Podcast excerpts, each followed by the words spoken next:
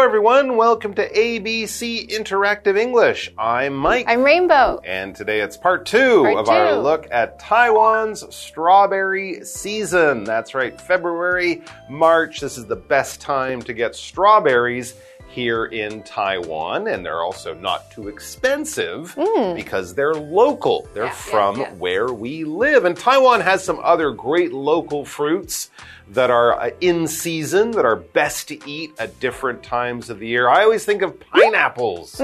That's a popular product grown in Taiwan and sent to many countries Banana. around the world. I don't know when uh, pineapple season is, but I think it must be in the summertime. Mm-hmm. And as those bananas, I know Japanese tourists, right? Yeah. They come here and we grow these tiny bananas and they love them. yeah. Yeah, Those finger-sized cool. bananas. Very unusual. I don't know if I've seen those bananas in other places. Yeah. But I do know that, yeah, people from Japan come here and Oh. love those. And of course, they're the pineapple cakes Yes. that we also make from our wonderful Taiwan pineapples. Those are popular uh, lots of places too. And there are other parts of the world that are famous for their really good fruits uh, that grow at different times of the year, right? Japanese apples are my favorite. Japanese apples. They could be super tiny or really large. Interesting. And there is a type of smaller sweet apple Yeah, yeah, called yeah. a Fuji. Ah, Fuji So apple. I don't know if it's from Japan, but Mm-hmm. it has a Japanese name.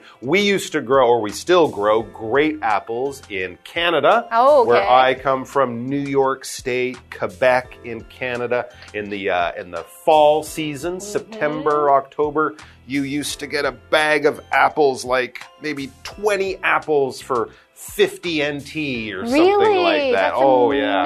They were super good, very crisp and sweet and lovely. Florida oranges. Oh, yeah? Right, I think Yep, I think right. Florida's called the Orange State. Yep, orange Um, state, orange Peaches county. from Georgia. Mm-hmm. That's another popular one. And of course, New Zealand. kiwi. Yeah, you got to think of these things. So if you check out your local supermarket at any time of the year, you can get a good little tour, not just of Taiwan, but of the world, because that's a great thing. We get good fruit any time of we, any time we want, and it often comes from far away. But strawberries, you don't have to go far. Just go to Dahu. Yeah. That's where we're going today. So let's go.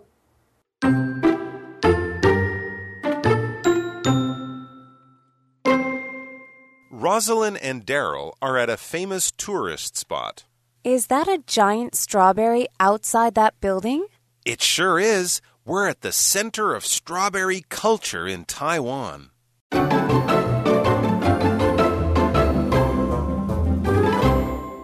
All right, so let's join Rosalind and Daryl uh, back on the strawberry farm, or this time they've moved to a more famous tourist spot, probably near the strawberry farm, but I'm sure they have a lot of strawberries in their tummy, big baskets of strawberries in their Yum. car or wherever, and now it's time to check out some other cool strawberry activities. It says Rosalind and Daryl are at a famous tourist spot.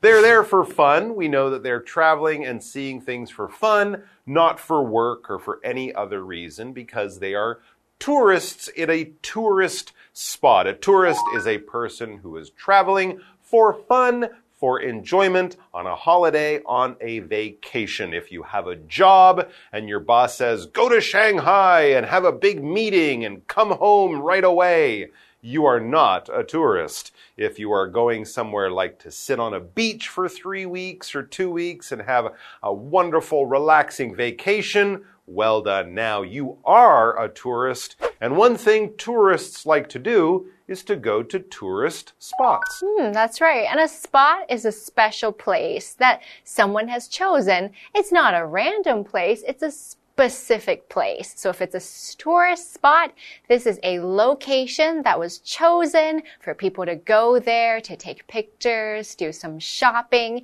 Maybe it was a famous spot because it was in a movie or a drama. That makes it a tourist spot.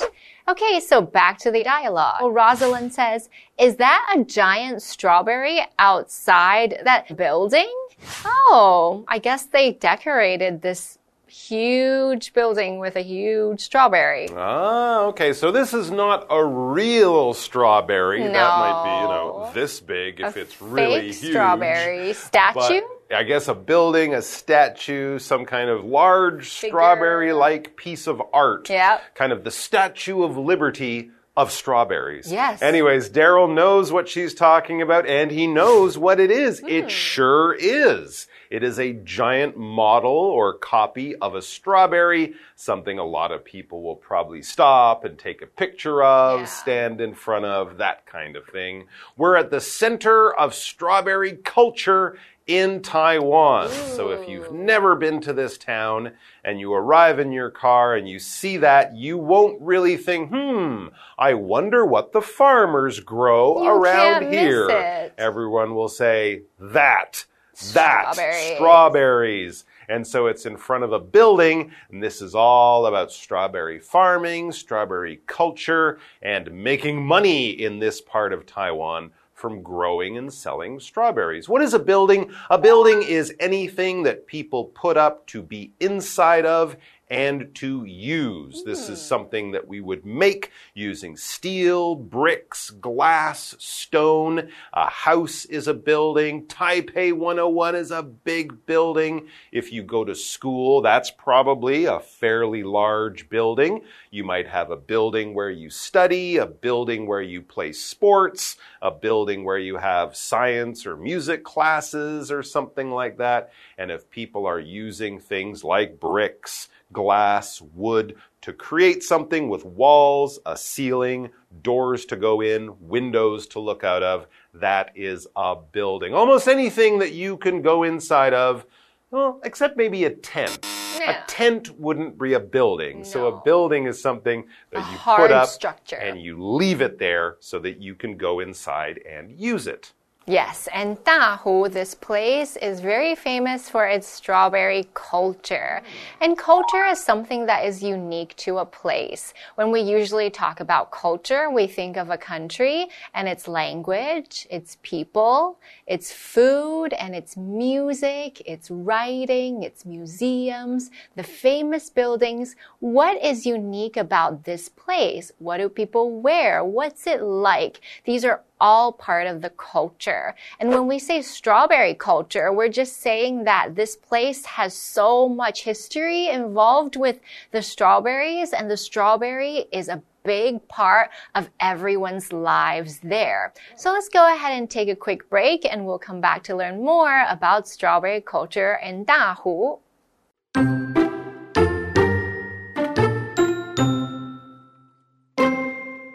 And where is that exactly? We're in Dahu Township. It is known as Taiwan's Strawberry Kingdom.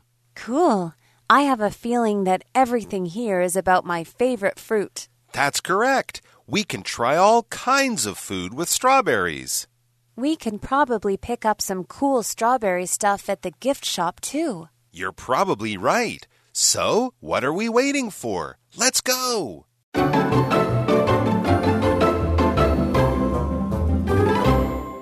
All right, we are back with Rosalind and Daryl, and they are in the middle of strawberry culture here in Taiwan. How cool! Where is the middle of strawberry culture here in Taiwan? Good question. It's not at my Rosalind says the same thing. Yeah. She says, and where is that exactly? Right. Like, which part of town? Yeah, I get my strawberries from Jalafu, but I, I don't think that's the center of strawberry culture. No, so this would be where the strawberry farms are, right? We know uh-huh. that. But where is that? Good uh-huh. question. Daryl has the answer. We're in Dahu Township. That's right. All right, everyone get out Google Maps and put in Dahu Township. Bing, it'll show you exactly where that is. I believe it's somewhere near Miaoli It is. kind of down there. Okay, Dahu Township, as you probably know, Taiwan is the country. Smaller parts of Taiwan, we would say county. And then a county will be broken up into smaller places. Those would be townships. So Dahu Township is where you want to go. I guess this would be Miaoli County. It is known as Taiwan's Strawberry Kingdom. There's a king?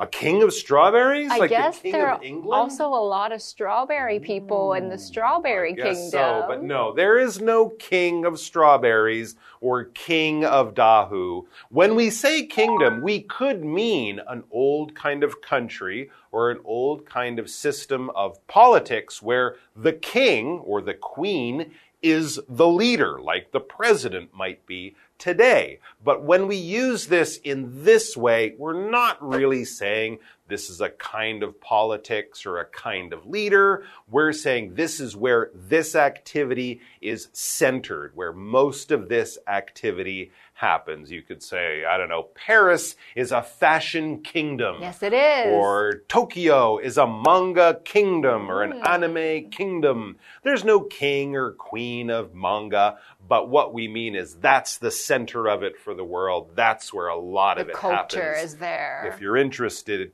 go there because they'll have lots of stuff on that topic. So the Strawberry Kingdom is in Dahu, eh, down there in Miaoli. Cool, Rosalind says. I have a feeling that everything here is about my favorite fruit. She can't wait to find out about the history, what it's made for, all the different wonderful things about her favorite strawberries. Absolutely. If you're a strawberry fan, this is the place to go. That's correct, Daryl says. You're right, Rosalind. This is the best place for strawberry fans.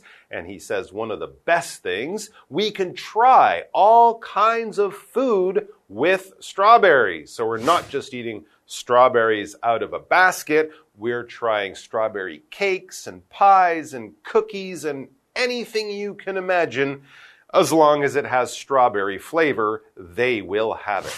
We can probably pick up some cool strawberry stuff at the gift shop too. Mm, not just oh, like strawberry soap, you know. Strawberry t shirts, Strawberry t-shirts. baseball caps with Yeah, strawberries on yeah. them, strawberry socks, Strawberry chips, maybe. strawberry swimming suits, Mm -hmm. strawberry towels, Cute. strawberry gloves, strawberry hats, strawberry sunglasses, strawberry flavored lipstick. Lipstick, lip balm. All sorts of stuff.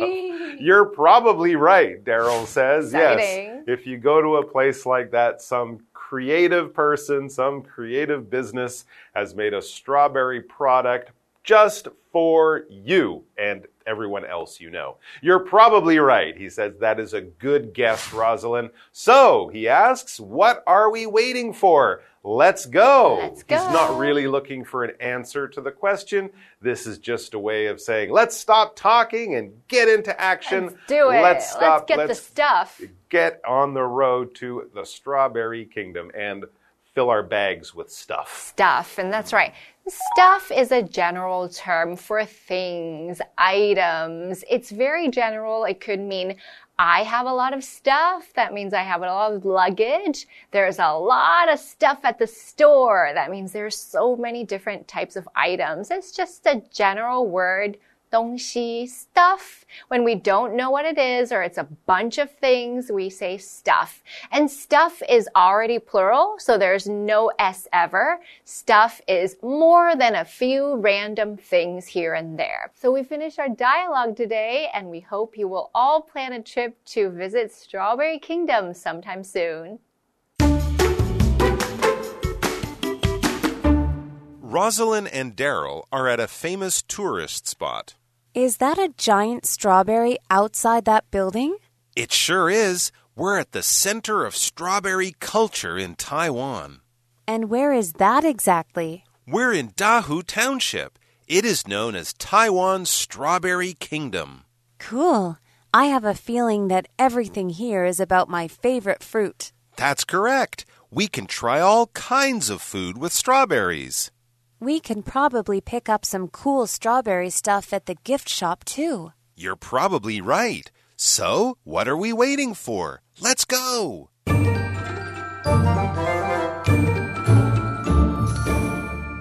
Hi, I'm Tina。我们来看这一课的重点单字。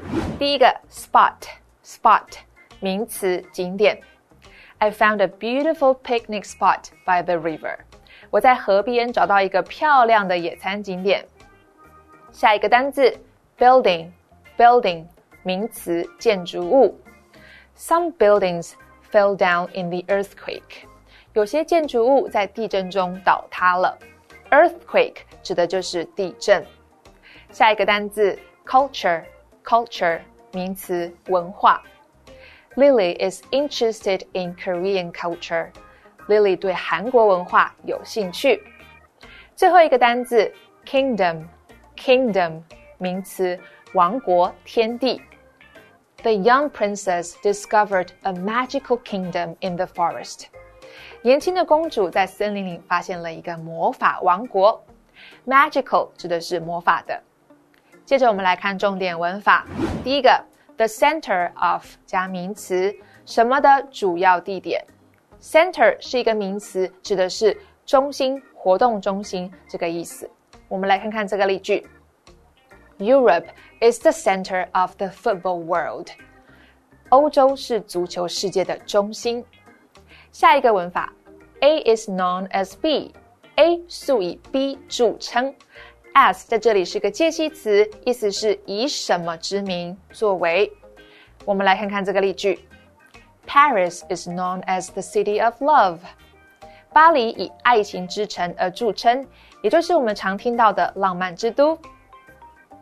最后一个文法，Somebody has a feeling that 加主词加动词，某人觉得怎么样？Feeling 指的是感觉、预感，that 这里可以省略。我们来看看这个例句：I have a feeling that something good is about to happen。我有预感，好事快要发生了。以上就是这一课的重点单词跟文法，我们下一课再见，拜拜。Hey, hey, hey, it's Kiwi on the street. I'm Kiki. And I'm Winnie. There are a lot of foreigners in Taiwan, and sometimes they will ask you questions, but we're stuck answering in the same phrases. So today, let's work on some translations. Let's see what our friends have to say. 好，同学帮我抽一个。Okay, very good. 那 你会表现得很棒的。 Uh, you will be doing a great job. Uh, you will do great. 美眉，你已经表现得很棒。 Um, 你会表现很棒的。 you are going to perform really well. Very good, very nice. Okay? Okay. All right. Second one. Second one is Easy for you. 祝你一切顺利. Wish you luck. Yes, wish you luck or wish you the best. Wish you the best. Yes, very good. Good job. 那我们今天学到了什么呢? How do we say these sentences in English? Let's take a look at the first one. You're going to do great. Or, you're going to be awesome. The second one, fingers crossed. You can also say, I hope everything goes smoothly for you. And these are the ways to encourage your friends. Kiwi later!